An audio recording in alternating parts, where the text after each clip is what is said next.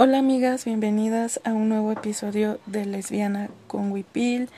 Como siempre les quiero agradecer a todas las que se toman el tiempo de escucharme, de escribirme a través de mis redes sociales que se las recuerdo. Facebook me encuentran como Yadira del Mar, Instagram Yadira del Mar, tengo uno donde subo poesía, Yadira del Mar 27. En Twitter estoy como arroba diosa de la mar. Eh, tengo el TikTok que subo poco, pocas cosas, pero ahí está. También me encuentran como Yadira del Mar. Está el blog que es como indígena.wordpress. Entonces por ahí nos podemos estar comunicando para que me hagan saber sus, sus comentarios, temas que les gustaría que yo tratara por aquí. Y bueno, pues les recuerdo que este es un podcast súper orgánico, que lo sigo grabando con mi teléfono celular y que bueno, pues les agradezco. Les agradezco por escucharme y por tomarse el tiempo también a las que me escriben. Hoy quiero hablarles de un tema que me toca mucho eh, al ser una mujer enferma y que lo he venido eh, pensando ya hace algún tiempo y que es un tema también además me parece muy sensible y muy difícil em, de tratar, muy complejo con todas las aristas que esto, que esto requiere. Entonces, eh, pues vamos a entrarle a este tema de la voluntad anticipada, el derecho pues a una muerte digna. Entonces les cuento. Hace un par de días, escuchando el podcast de las raras, que también lo pueden encontrar aquí por Spotify comercial, muy buenas historias, gran producción. Eh, pues escuchándolo llegué a las lágrimas por el testimonio de la periodista Marcela Caldas. Eh, ella cuenta el procedimiento acerca de la eutanasia de su padre. Si bien él había elegido libre e informadamente, llegado el momento hubo confusión y miedo. Marcela narra cómo esta decisión los confrontó a ella y a sus hermanos con la idea de perder a un ser querido, tan presente en la vida de ella eh, y de toda la familia, eran muy cercanos a su papá pero también les mostró pues la fuerza que habitaba en cada una de ellas, en cada uno de ellos, y les regaló la oportunidad de abrazar, hablar y despedirse amorosamente de su papá. No quiero spoilearles mucho porque me gustaría que pues fueran al podcast de las raras y buscaran este tema de la eutanasia. Eh, porque pues ahí cuenta totalmente la historia de, de lo que está sucediendo, de por qué su papá decide someterse a la eutanasia y por qué fue algo tan fuerte para ellos, porque además es en un contexto colombiano. Entonces pueden ahí encontrar la historia, ¿no? Y hablando de spoilers, pues también esto se conjuga con que hace poco terminé de leer Para que no me olvides de mi favorita del mundo, Marcela Serrano. Eh, Blanca, la protagonista, se enfrenta a un derrame cerebral que le deja eh, una secuela y esta secuela es afasia. Pierde también la capacidad de leer, la capacidad de aprender, de retener información y por supuesto por mis propios diagnósticos no pude evitar reflejarme en esta en esta mujer en Blanca. Blanca piensa constantemente en su vida antes del derrame y cómo ésta ha cambiado, cómo pasó de ser una mujer funcional, una mujer profesionista, una mujer trabajadora, con vida social, a una discapacitada y sobre todo repara en lo sola que está y la poca empatía de las que la rodean. Creo que esto es un tema que he tratado también en otros episodios del podcast, el ser una mujer enferma y tener una enfermedad crónico degenerativa y además que está considerada como una enfermedad rara y que a simple vista no se nota pues hace que todo el tiempo sea también demasiado complejo enfrentarse a la sociedad y mm, sin sin que exista esta, esta empatía, ¿no? Porque al final siempre nos topamos con este tipo de comentarios de pues no se nota que estás enferma, yo te veo muy bien, etcétera, etcétera. Entonces, Blanca eh, se da cuenta de este, de esta problemática, de que no hay empatía de las personas que la rodean. Al finalizar, eh, su amiga, una de las amigas de Blanca, que se da cuenta de cómo Blanca se siente a pesar de que no puede hablar, le dice que entiende, la entiende y entiende lo que es sentirse así y que aunque le duela a la amiga, si algún día Blanca quiere descansar ya de todo esto que le provoca, del silencio al que está condenada, que solo basta con que la llame Blanca llora, se abrazan y pues Blanca toma esto como el acto más grande y precioso de amor que le puede dar su amiga. Eh, yo he estado platicando con otras amigas, con mi familia, y aunque para todas siempre estos temas son dolorosos y difíciles de tratar porque te colocan en un lugar, en una frontera, ¿no? de la vida y la muerte, siempre creo que la mayoría me responde que si yo necesitara eso en algún momento, dada, dadas mis condiciones de salud, pues que respetarían esa decisión porque esa también es otra forma de amor. Y por supuesto que lo es respetar la decisión de un ser querido por encima de nuestro dolor de perderlo, es amor porque le estamos regalando la posibilidad de bien morir. Y por supuesto no puedo evitar pensar en mi tía que justo mañana cumple un año de haber fallecido y que ella falleció por las complicaciones de la esclerosis sistémica. Y aunque hubo mucho mucha complejidad alrededor de su muerte porque eh, al final tuvo complicaciones hepáticas. Ella dejó muy claro a la persona que la cuidaba, que es mi prima, que no quería ser sometida a ningún procedimiento innecesario, sobre todo cuando ya había pasado 30 años lidiando con hospitales, procesos médicos, etc. Y mi prima, aunque pues muy apegada a mi tía, tuvo que respetar esa decisión y entonces le, le, dio a mi tía la posibilidad de morir de una manera digna en su casa y con la posibilidad de despedirse. Creo que desde hace un tiempo pienso más cercana la idea de la voluntad anticipada. En México la voluntad anticipada es una realidad desde el 2008.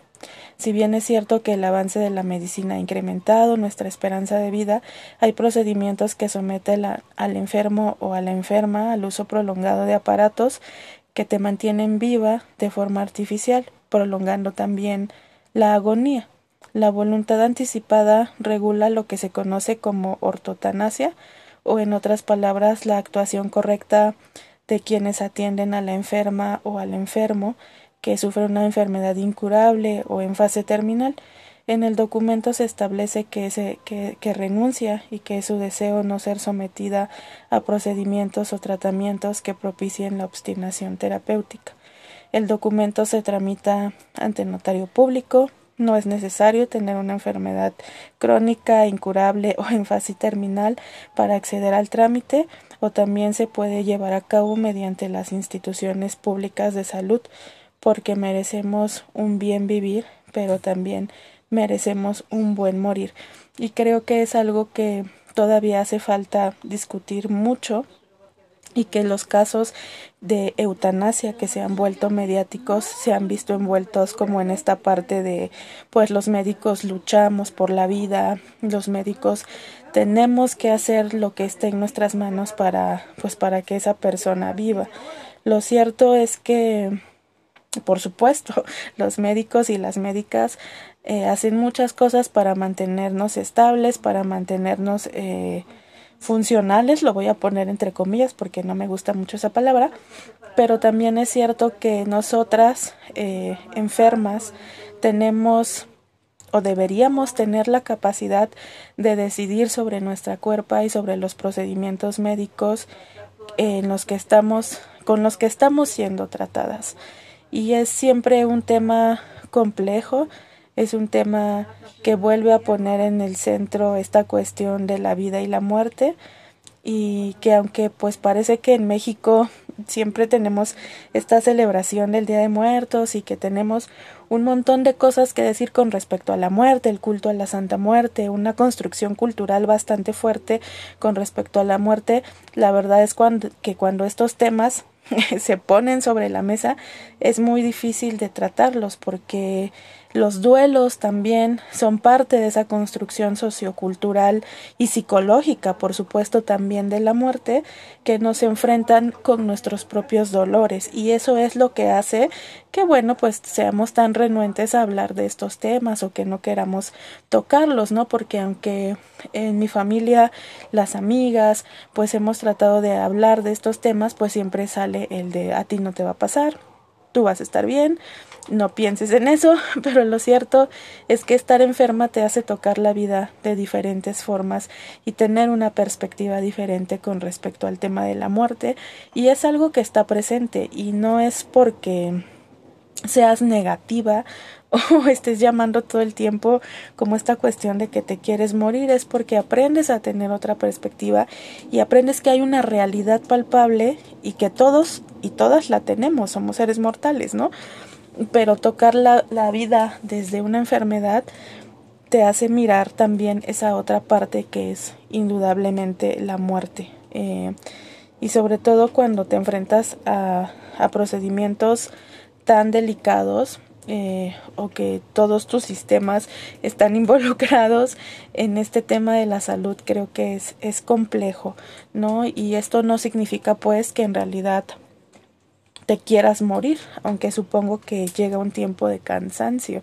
como, como narraba esta experiencia de mi tía. Eh, llegó un punto en el que por supuesto ya se cansó de lidiar con todo y lo que quiso es ya descansar, ponerle un fin a tantos procedimientos médicos, a tantas idas y venidas del hospital y pues qué fortuna que haya podido estar cerca de su familia, qué fortuna que hayamos podido despedirnos de ella, eh, qué fortuna que que mi prima tuvo a bien respetar esta última voluntad de mi tía de que muriera con dignidad. ¿no? Y creo que esta es la palabra clave en todo este procedimiento de la voluntad anticipada, la dignidad. Eh, cuando nos pensamos como sujetas que de por sí, por mi enfermedad, soy eh, dependiente de algunas cosas, es como te piensas en un escenario cuando eres una adulta mayor, eh, con todas las precariedades que además se viven por ser mujer, por ser una mujer de la periferia, por la precarización laboral, por el acceso tan tan deficiente a los servicios de salud que ya hablé también cuando cuando cuando conté sobre este libro maravilloso de Desmorir de Anne Boyer eh, que tiene que ver con esto, con la deficiencia de los sistemas de salud, en la cuestión sociosanitaria nos queda mucho a deber y entonces te piensas en esos escenarios tan complejos que lo único que quieres es que si ya pasaste una vida de dolores, si ya pasaste una vida de procedimientos médicos que por supuesto ayudan, porque no es negar la parte eh, la parte positiva de los avances médicos y no es darse cuenta que estamos viviendo en un México cada vez más precarizado y que el, el, acceso a los sistemas de salud son también cada vez más precarizados, sino poner sobre la mesa justamente esto, ¿no? ¿Cómo te piensas en esos escenarios cuando has pasado toda una vida de dolores, cuando has pasado toda una vida de carencias, cuando has pasado por múltiples manos de médicos, de especialistas, cuando sientes un poco ahí la extrañeza de que estás sometida a tantos a tantos estudios, a tantos tratamientos, que también llega un punto en el que yo al menos eh, me he sentido eh, invadida, no dueña de mi cuerpo, como un territorio extraño, ¿no? Que ha sido palpado y observado por los demás médicos, enfermeras, radiólogos, em, y que claro que te pone a pensar en que eso ya es de por sí complejo y entonces cómo será el final de tu vida. Entonces, precisamente por eso es que la palabra dignidad cobra un sentido muy importante y muy específico en estos procedimientos de la voluntad anticipada y que por supuesto hace falta mucho diálogo, mucha legislación, muchas mejoras en el sistema de salud para que nosotras también podamos acceder nosotras a, esta parte de necesitamos vivir con dignidad, pero también necesitamos morir con dignidad. Es debería ser un, un derecho humano por excelencia, la dignidad, vivir y morir con dignidad. Y bueno, amigas, pues les agradezco mucho su escucha. Les agradezco mucho nuevamente a las que se toman el tiempo de estar por acá. Gracias porque porque pues este es un espacio que también nació desde la necesidad de sanación de estos procesos médicos precisamente y les agradezco profundamente a todas las que se toman el tiempo de escuchar, de escribir y de compartir los capítulos. Y pues nada, nos encontramos en un siguiente episodio de Lesbiana con Wipil. Bye.